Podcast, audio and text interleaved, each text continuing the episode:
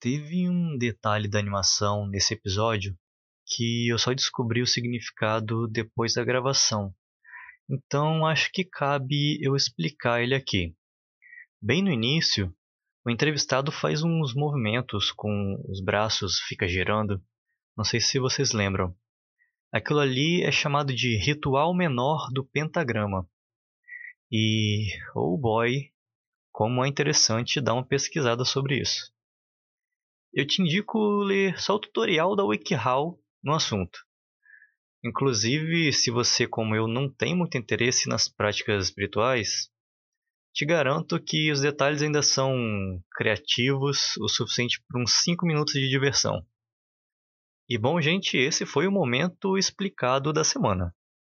Eu fico um pouco preocupado quando digito o título dos episódios, porque pode ser que as pessoas não percebam a piada por trás da palavra explicado. E não me leve a mal, eu vou aceitar qualquer ouvinte novo que a gente ganhar, caso apareça nos resultados de busca por explicações lá no Google. Mas se você chegou aqui por causa do título, então bem-vindo, bem-vinda e. Let it go.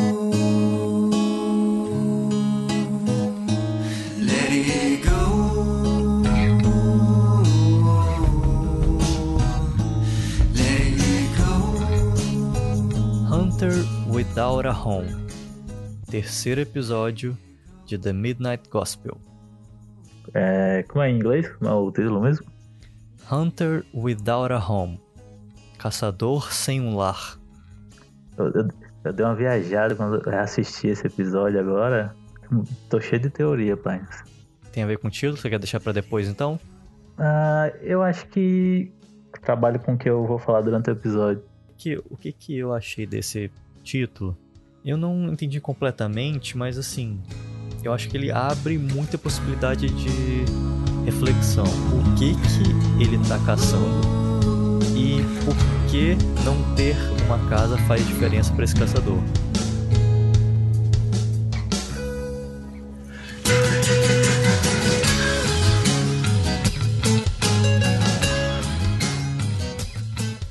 O que é esse caçador? Se a gente pegar literalmente no episódio, é o carinha com cabeça de peixe que ele tá caçando gatos no fundo do mar eu não sei se ele tá caçando o gato, né? Ele tá meio que procurando os gatos, né? Acho que no inglês é válido, porque é tipo treasure hunter, um caçador de tesouros. É, minha mãe fala muito isso. Quando eu tô procurando alguma coisa, ela fala, tá caçando o quê, menino? É, e aí, tipo, no episódio, esses gatos, eles são meio que um, uma moeda abstrata que ele vai usar em troca de um produto que ele não, não faz muito sentido o porquê ele vai ser usado. Uhum. Essa falta de sentido eu acho que vai amarrar muito bem com o episódio, que é essa, essa relação meio maluca da magia com algo que ele tenta toda hora deixar concreto, mas no final é super abstrato e, e, difícil de mensurar, difícil de entender. É, é, é bem isso mesmo.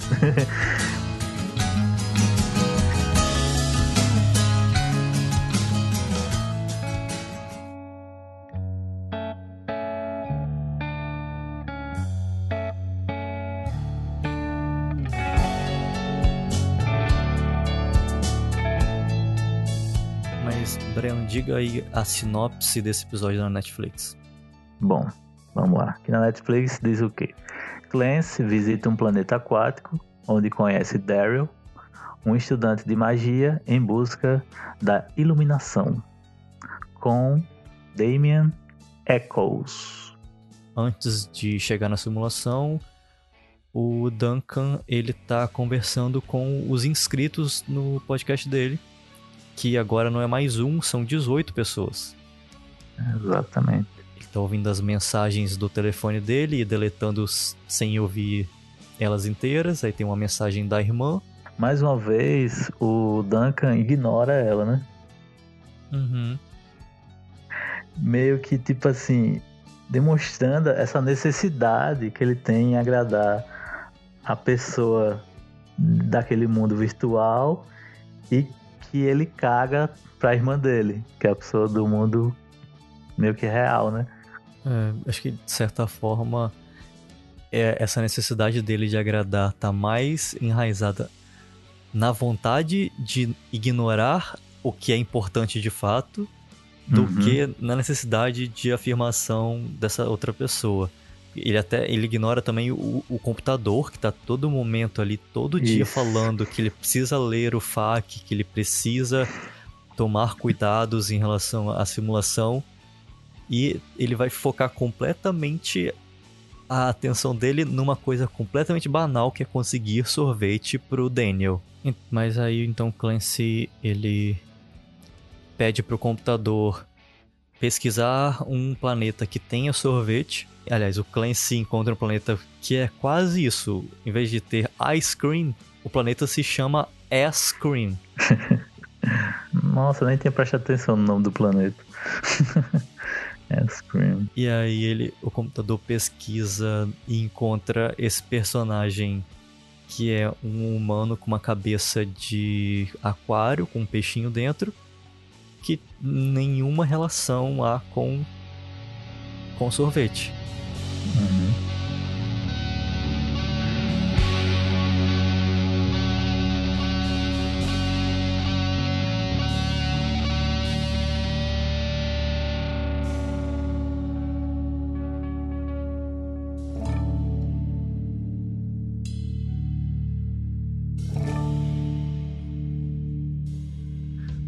Clancy ele cai nesse planeta que ele é meio Waterworld, ele parece que é uma terra que foi totalmente submersa e ele vai para o fundo do mar e é engolido por um, uma serpente marinha gigante.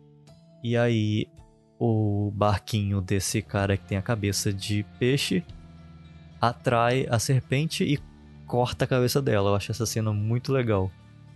O sangue jorrando. O Clancy por sorte, cai dentro da, do barco desse cara e ele pergunta se ele pode ser entrevistado para o seu Spacecast. Para a tripulação do, do barco, né? Que ele usa como moeda de troca. Sim, aí essa tripulação serem gatos, como eu tava.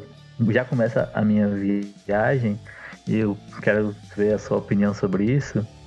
É o seguinte: a tripulação serem gatos seria uma piada com memes de gatos na internet? Uh, bem provável. Logo de cara ele toca um piano, mas depois os gatos tocam piano também, que é um meme clássico. A gente comentou que esse episódio, ele meio que tem a animação mais, tipo assim, que não faz sentido um, meio que a conversa, assim. Mesmo as outras meio que não fazendo sentido, mas faz. E essa é muito deslocada, tá ligado? Logo quando assistiu a primeira vez, a gente teve essa crítica bem forte esse episódio por isso, né? Tem falas muito apegadas à nossa realidade e imagens muito, muito, muito desconexas disso.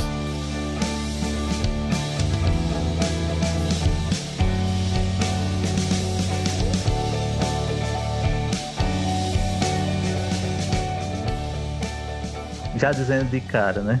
Que eu não gostei desse episódio. A primeira vez que eu vi. E tava com assim, uma certa má vontade de revê-lo. Mas por, por conta de, certo, do, de certas coisas que esse cara em si fala, né? O Damian é, Echoes. Aí, tipo, isso sendo um meme de internet, por essa animação ser tão desconexa com a fala do cara, Assim, a animação se torna uma própria crítica ao que está sendo falado por ele. Não sei se você é, percebeu isso. Assim, é possível. Uhum. Eu não pularia direto a essa conclusão, até pelo que eu ouvi no, na entrevista original do Duncan com o Damian Eccles. Uhum. É, é uma entrevista um pouco antiga, mas o Duncan, assim, ele tá muito claramente apaixonado pelo que o Damian tá falando. Pode ser que essa, essa crítica venha depois com o, o Duncan ficando mais velho e tendo outras perspectivas, sim, Pode ser que o Pendleton Ward, que o co-criador da série, também tenha uma visão diferente e use da parte da animação, que é a parte que ele domina, para inserir essa crítica também. Eu acho bem possível sim.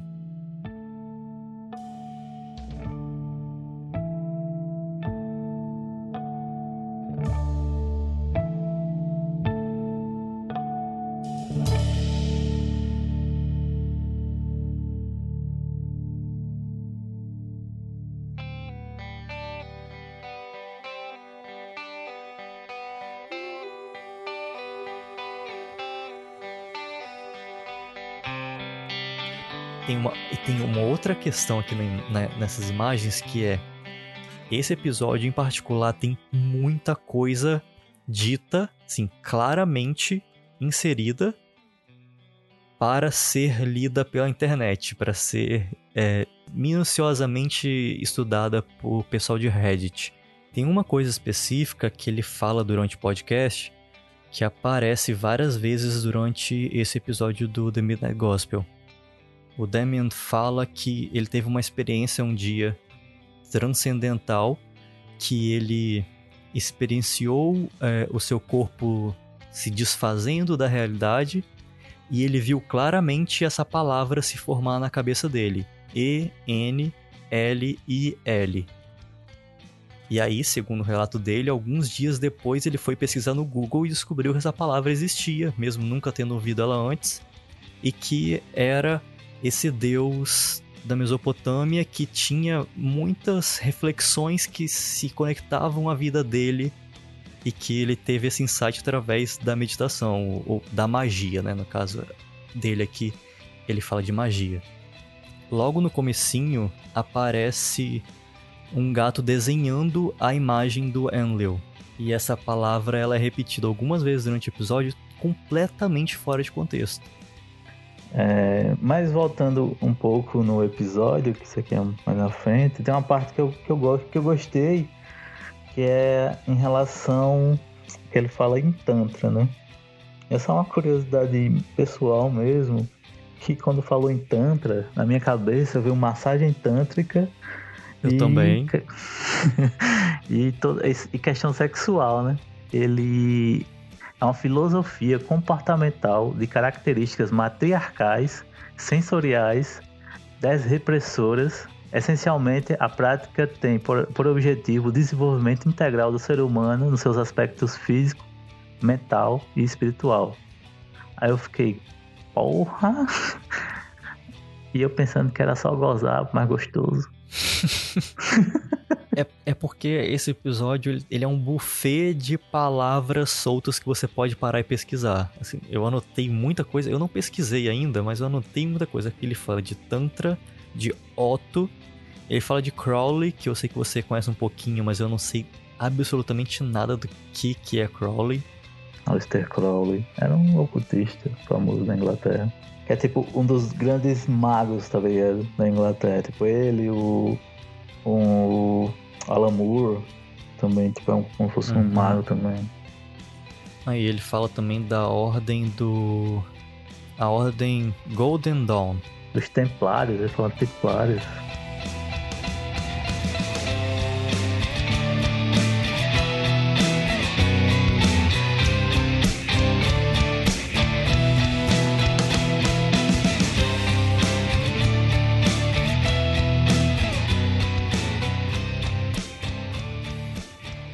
Depois ele meio que critica a meditação e essas coisas orientais, né? Não, não critica.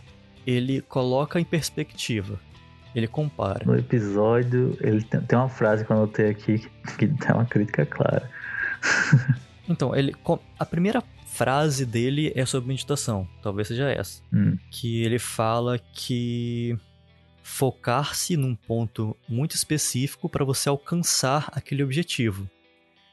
Então aí já traz um pouquinho aquela tentativa de explicação do título que eu fiz.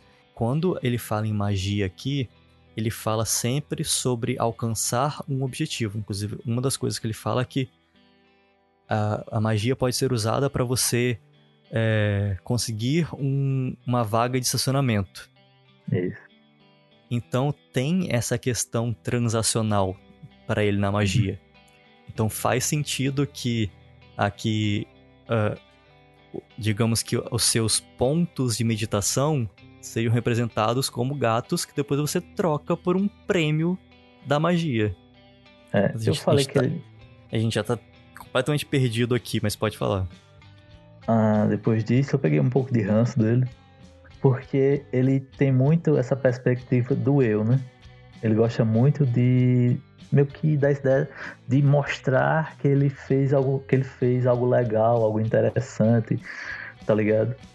Ele fala muito, eu fiz isso, eu tive aula com um cara que não sei o que, que sabia os, o negócio do samurai. E, nossa, isso, isso, ele sempre falava assim, meio que essa ideia de, de quanto ele é foda, meio que isso, tá ligado? Sempre tá colocando a magia como uma solução muito fácil, não fácil, uma solução muito óbvia de como assim vocês não estão fazendo magia. E aí, assim, eu dei uma olhada um pouco por fora também do que é o Damian Eccles. Coisas que eu ouvi no podcast depois que eu vim pesquisar um pouco mais sobre ele, eu, na verdade, concordo muita coisa com ele. Assim, tem frases que não estão aqui nesse episódio, mas que ele fala no podcast que são coisas que eu repito para mim muito tempo. Assim, você vai uhum. lembrar, eu acho, conversas que eu tive com você sobre como eu acredito em providência divina. Uhum. De que a única imagem de Deus que eu tenho é de que existe uma força em que ela seria o que todo mundo chama de coincidência. Sei. E ele usa essa exata frase no podcast. Ele diz que nada é coincidência. Tudo é uma ação de Deus falando através das ações, das palavras.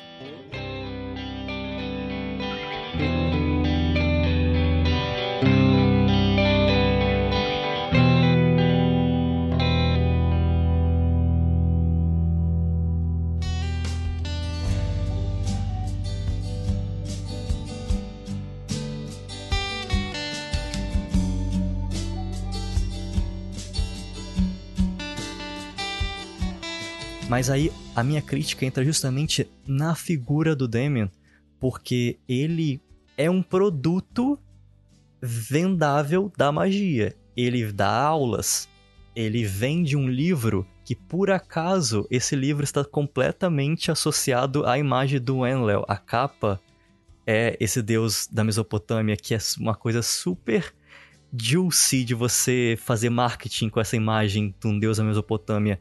Então, eu fico muito dividido de, ao mesmo tempo, absorver e achar muito interessante o que ele tá falando, mas ainda assim desconfiar e olhar um pouco torto pro tipo de coisa, porque ele tá vendendo aula, ele tá vendendo é, mentoria dele.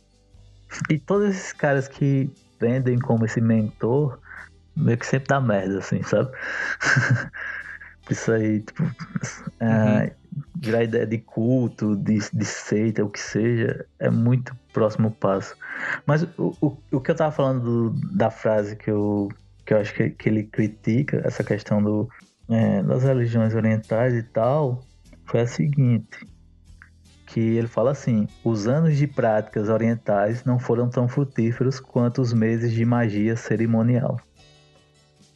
Assim, eu entendo completamente a sua crítica, mas eu vou ainda fazer um pouquinho o papel do advogado do diabo aqui. Não, pode fazer, que eu sou o, o promotor, então. ele, ele deixa muito claro aqui que ele faz uma comparação entre religiões orientais, que seria o budismo, e religiões ocidentais, que ele coloca aqui a magia entre nessa categoria. E ele fala que, enquanto nas religiões orientais o objetivo é alcançar um estado de iluminação durante várias vidas, o ocidental é você conseguir tudo isso numa vida só. Ele fala uhum. que a magia é um combustível de jato para você fazer tudo muito rápido. Não que eu não quero defender o, a magia e o Demian aqui. Na verdade, eu quero criticar os dois. Uhum. Que eu acho que são os dois lados da mesma moeda. Eu, eu acho um pouco hipócrita ficar é, apontando que a, essa prática da magia é maluca e é charlatona, sendo que o que a gente está vendo até agora nos últimos episódios de religiões orientais é exatamente a mesma coisa, só que mais lento. E a gente vai só demorar um pouquinho mais para perceber que é a mesma coisa.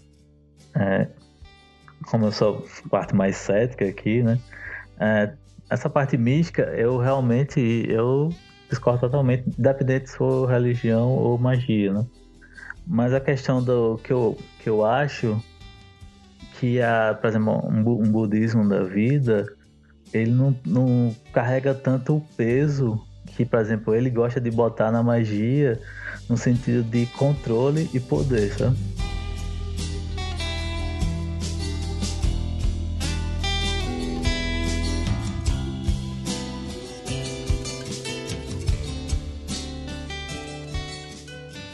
E aí, uma última comparação que ele faz com religiões ocidentais e orientais, que ele fala que para ele foi mais fácil a, ma a magia. É magia ou mágica? Magia, sei lá. Não, ele fala magia cerimonial. Enfim. Porque mágica é mais tipo truque, né? Foi mais fácil para ele se conectar porque a iconografia da mágica ela é muito ocidental. Então seria muito mais difícil ele se conectar, por exemplo, em uma religião que tem iconografia de macacos, sendo que ele nunca viu um macaco na vida real. e o Clancy tá de macaco. Hum, Curioso. Verdade, não tinha. Ele fala do, do deus macaco lá. ele fala um pouco sobre a história da magia, de como ela surgiu na antiga Mesopotâmia em 3500 a.C., ela foi para a Europa através dos Templários que escoltavam peregrinos. Lá surgiu a Ordem Golden Dawn, da qual o Crowley fazia parte, e dessa ordem chegou aos Estados Unidos a prática da magia. Aqui gostaria de repontuar a sua crítica que é para que ele precisa falar especificamente dos Estados Unidos? O que que a, a pátria dos Estados Unidos tem a ver com a prática religiosa dele. Pois é.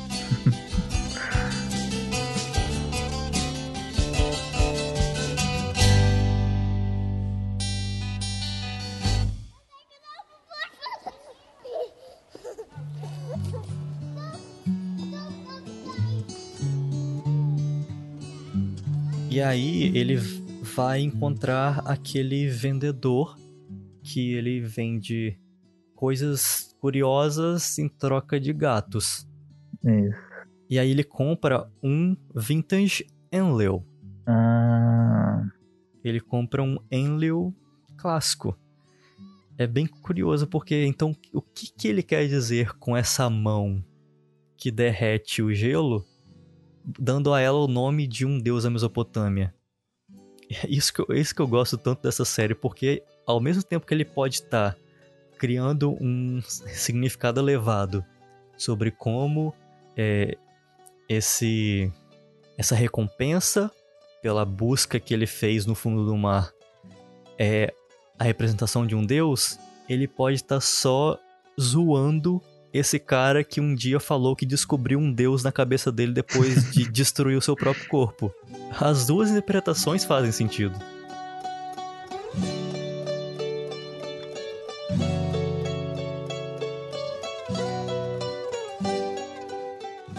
Aí ele fala sobre a questão da oralização, que antigamente era como era a magia era passada, né? Adiante, através da oralização, contos ora, é, de formas orais, contos e sem parte escrita, e fala da Bíblia, né? E essa questão de oralização e poder, aí fala de energias e ondas sonoras, remete muito a essa questão como a, a essa questão de oralizar que vem, inclusive, da religião católica, o verbo, né? O verbo se fez carne e habitou entre nós, né? Religião cristã, né? Porque tá na Bíblia. Isso. É, exatamente. Mas também, aí, você vê que a, a questão do, do oralizar é muito também na magia, essa questão da energia e ondas sonoras. Aí essa questão, o problema é todos que você pensa só nas pessoas que, ou seja, as pessoas que falam, né? Que tem é... essa questão da, da, fala. E pessoas surdas meio que ficam deixadas de lado, não tem magia também. O Clancy pergunta se a energia ela é nas palavras ou as pessoas transmitem essa energia através das palavras. As pessoas são energia e transmitem através das palavras. E ele dá a resposta mais sem graça de todas, que é ambos. Porque tipo ele, resposta, ele né? fala que você primeiro precisa ter recebido energia de alguém. Então, as palavras sozinhas, elas não têm esse poder. Mas saber as palavras certas, segundo ele, é, é necessário para poder transmitir essa energia. Uhum.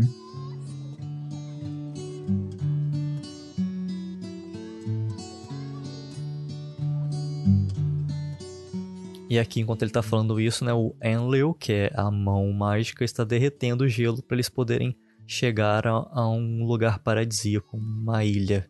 Ele fica sem entender porque ele está fazendo tudo aquilo, né?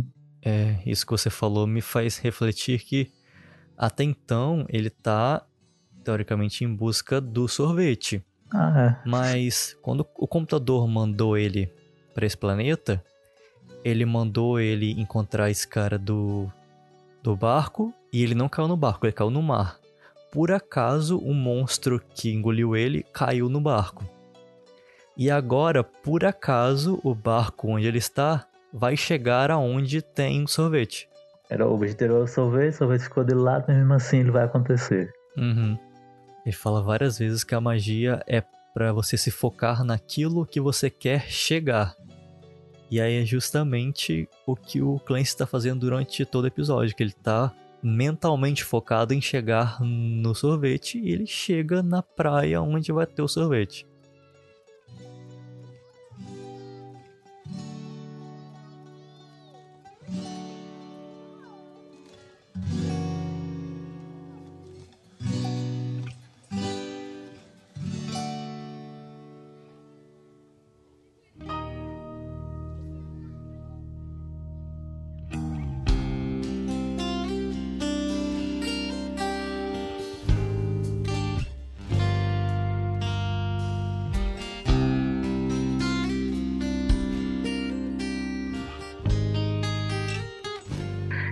Nessa questão da ilha, é, quando eles estão conversando, ele começa a falar do tempo dele na prisão, né?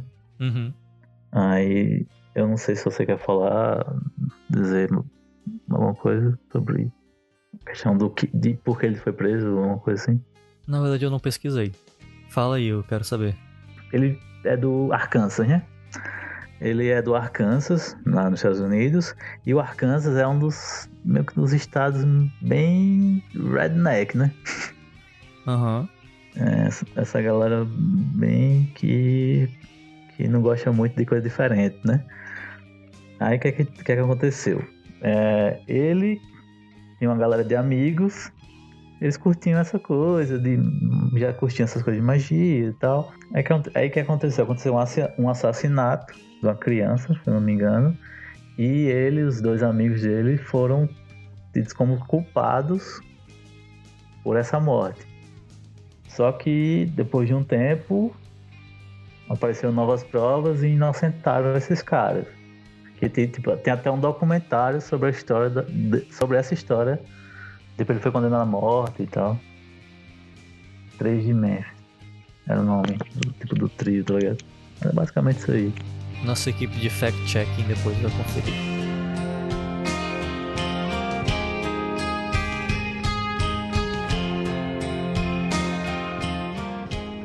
E ele foi por acaso acusado de satanismo? Ah, provavelmente, velho. Porque. Ok. É, a promotoria afirmou que as crianças foram mortas como parte de um ritual satânico, tá ligado? Então, porque justamente hoje, no dia que a gente tá gravando, o Ivan Mizanzuki ele fez um, uma thread no Twitter falando sobre essa questão do Satanic Panic, que foi uma coisa que aconteceu uhum. ali nos anos 90, principalmente nos Estados Unidos, que teve Isso. muitos casos parecidos de crianças que morreram. 1993. e pessoas foram é, acusadas e condenadas por práticas satânicas e grande parte dessas pessoas não eram culpadas, foram descobertos depois que não eram. E no Brasil aconteceu alguns casos, como o caso Evandro, que é a terceira temporada do Projeto Humanos. Eu só lembrei de caso Evandro nesse, quando eu tava lendo sobre esse caso deles. então, assim, bem curioso que mais um caso de Satanic Panic tá surgindo nos nossos assuntos hoje. Será que é coincidência, Breno? Ai, meu Deus. ai, ai, não, é um, é um sintoma de um sistema todo bugado.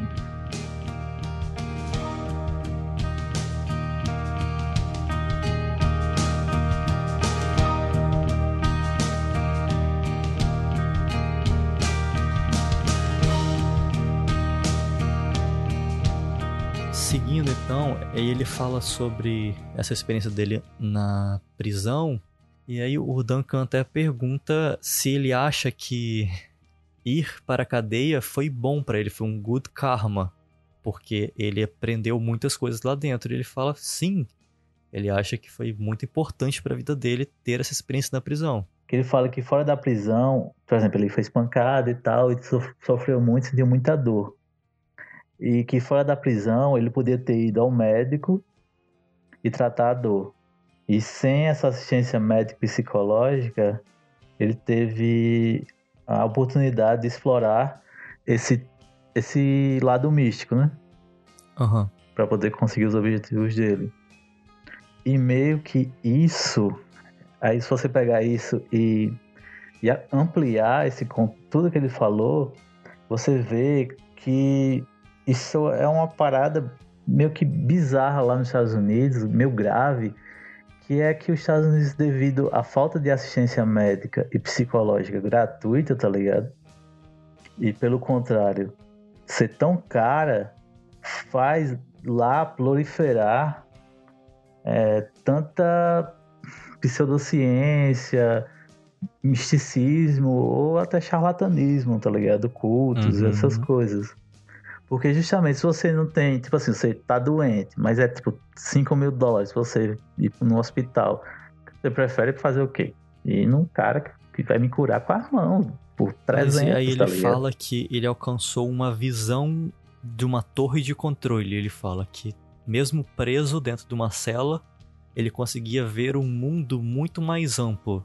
Ele inclusive fala que essa experiência, apesar de muito dolorida, na visão dele, é melhor do que a vida de muitos millennials, porque os millennials, eles não conseguem enxergar um palmo à frente das, da sua, do seu mundinho. Porque não sofreu, né? Tipo, é, justamente a anestesia da dor que a gente estava falando antes, agora há pouco, né? Aham. Uhum.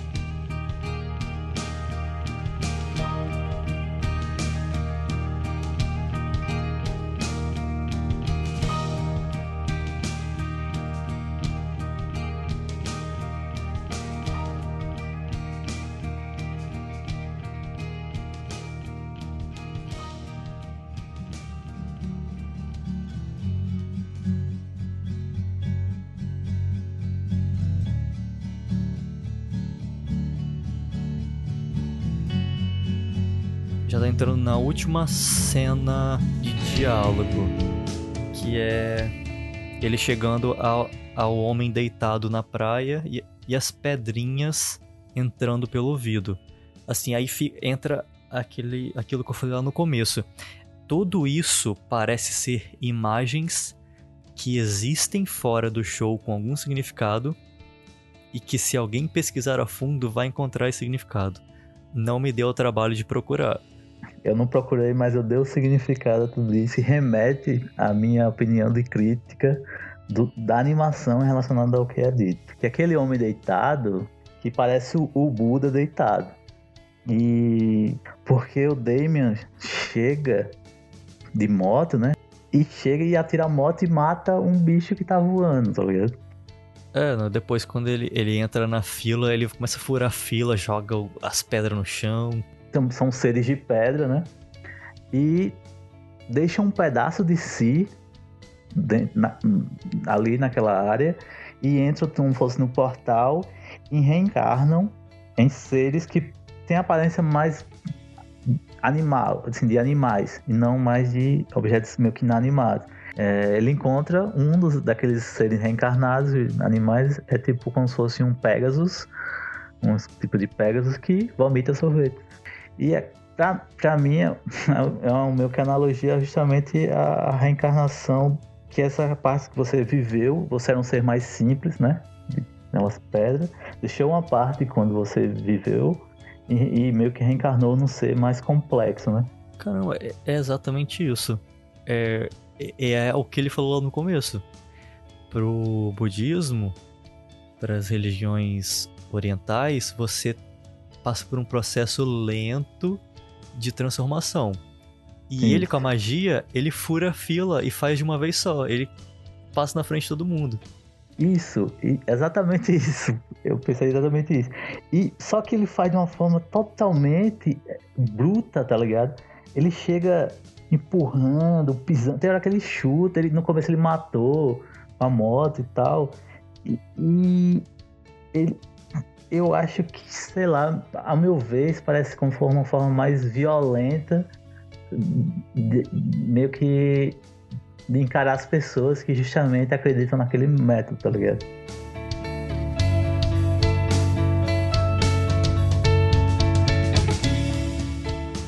Assim, uma coisa que ele afirma na entrevista com o Duncan é que, inclusive, essa forma de, de iluminação da magia ela é perigosa por, justamente por ela ser muito violenta e rápida. Que se você hum. pular de cabeça nela, você pode é, causar mal a si ou a outras pessoas. Então talvez o próprio o próprio Damian pode ter entrado nessa crítica. Porque uhum. assim, se você parar pra pensar, o personagem do Clancy é uma crítica do Duncan a pessoas que usam a meditação de forma escapista. Uhum. Então por que não o personagem Daryl uhum. não pode ser também uma crítica do Damian a pessoas que usam a magia de forma errada. É, pode ser também. É porque eu tenho um ranço do cara, né? Eu tô jogando tudo nas costas dele. Aquilo tudo tá acontecendo. Aí nesse, nesse ato, você percebe que o cara, ao chegar naquele ponto empurrar todo mundo e falar tanto sobre magia, ele quer se tornar um deus também, porque ele entra dentro da mente daquela, daquela personificação é, meio que num ser superior e sai daquilo, reencarna na forma de um gigante também. Uhum. Só, só que você percebe que é um gigante todo, é tipo assim, um deus mal, é, todo mal formado, né? Que ele tá faltando, de cara falta um pedaço na cabeça do, daquele, daquele ser. Ele não tem mãos e tem todo um passo faltando, ou seja, um processo rápido talvez não seja até de a ganância se tornar um deus em um processo rápido, é, as consequências né? Disso tudo. Mas depois que eles se formam também começa uma discussão totalmente nada a ver, né? que é sobre o cara comer uma mulher do outro e não sei o que. É justamente esse morde a sopra que, que acontece durante toda a série, que é vamos fazer uma conversa extremamente profunda, depois falar, não gente, brincadeira, não tem nada de profundo aqui, isso aqui é só uma zoação. Uhum. Se inverno não